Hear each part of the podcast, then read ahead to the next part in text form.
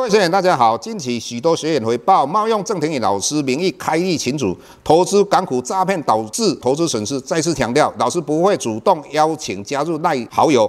再次强调，老师没有 Telegram 群组。再次强调，老师只有在 PressPlay 撰写产业探讨文章。再次强调，老师不会在赖群组回答任何问题。有任何问题，在 PressPlay 平台内发问。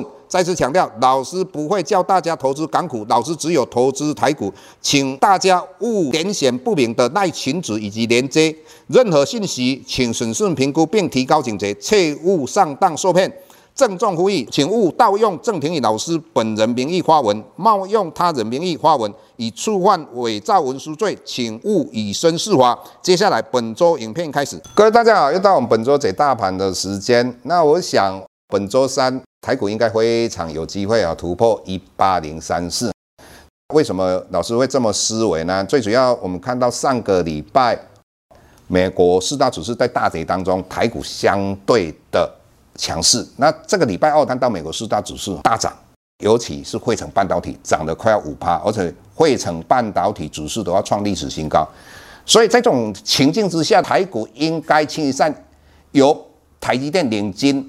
力积电、联电以及联发科等半导体带领的台股往上冲破一八零三四，那为什么没有这样的情形发生呢？最主要因为外资在其后的净空单还有两万六千多口，所以老师在这边先跟各位预告，下个礼拜一、礼拜二、礼拜三台股有可能回档修正两三百点的机会。为什么呢？因为下个礼拜三台股。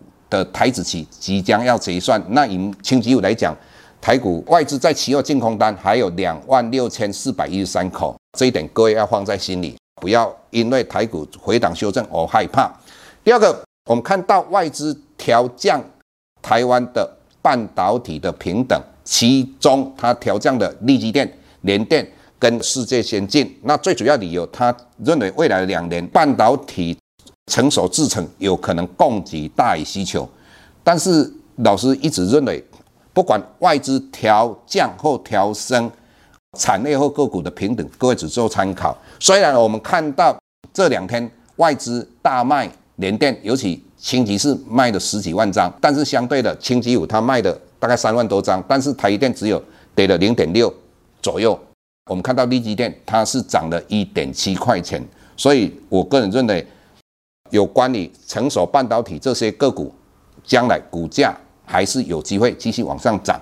那接下来我们要跟各位谈一个议题：如果两年期美国公债殖利率，呃，以目前来讲快要到百分之零点七，这一点各位要注意一下。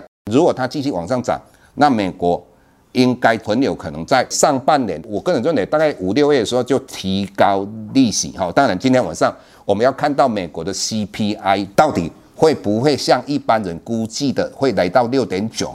但是以他们预估的六点九，只要低于这个，纵使是六点八，它还是利多哈，不是利空的解读哈。这一点各位必须要了解。那除了这个之外的话，我们要看到美元指数。那美元指数呢，最近已经到九十六点多了。但是各位有一点你必须要了解的，美元指数面对的都是以开发中的国家，包括欧洲、英国还有日本，所以美元指数。不能代表新兴市场，但是你要了解，其中有一个货币，你们要相当的了解，就是日元。那日元的话，这次能够贬值，绝对不是说日本发生什么事情，日元要升值贬值，一定要经过美国的同意。所以在这种状况之下，美国要让日元贬值，代表让日本的经济能够站起来，不要再所谓的失落的二十年，失落的三十年。为什么老师这么讲？你想一下嘛。去年为什么巴菲特会去买日本的五大商社？那时候大家想不通嘛。但是现在我们可以了解，日元应该会继续贬值。所以有些投资人如果要买亚洲基金的话，我认为日本基金可以买。除了这个之外，我们看到台股有很多像元宇宙，包括宏达电，或是我们低轨道卫星台阳，或是位数等等这些，相对它 EPS 都负的，但是股价一直涨。但是各位你要知道哈，就时间一久了，这些股票风险性都非常高。所以老师在 PressPlay 这个地方，同样的有找到低轨道卫星、元宇宙，或是我们说电动车，尤其电动车为主。但是它的本益比都大概十倍，假以时日，这些股票应该都有表现的机会。就如同老师最近一直跟各位讲的广明，各位广明你要知道，它每一年配息率很高，也就是说，你看去年它赚每股盈余大概零点五不到，但是它配给你一块钱，那配息率两百多趴，所以类似买广明这样的一个个股，你不但是在等它将来协作机器人打名挂牌。但是你在等待当中，你还可以领到相当高的值率，大概我们讲到八趴上下嘛。所以各位你要了解类似这样的一个思维，我们在 PressPlay 这个地方都有跟各位分享。谢谢各位。下周台股个股当中，老师精选的十几档个股做重点分析，想要了解老师到底精选哪些个股，欢迎订阅 PS Play 互惠内容，下周见。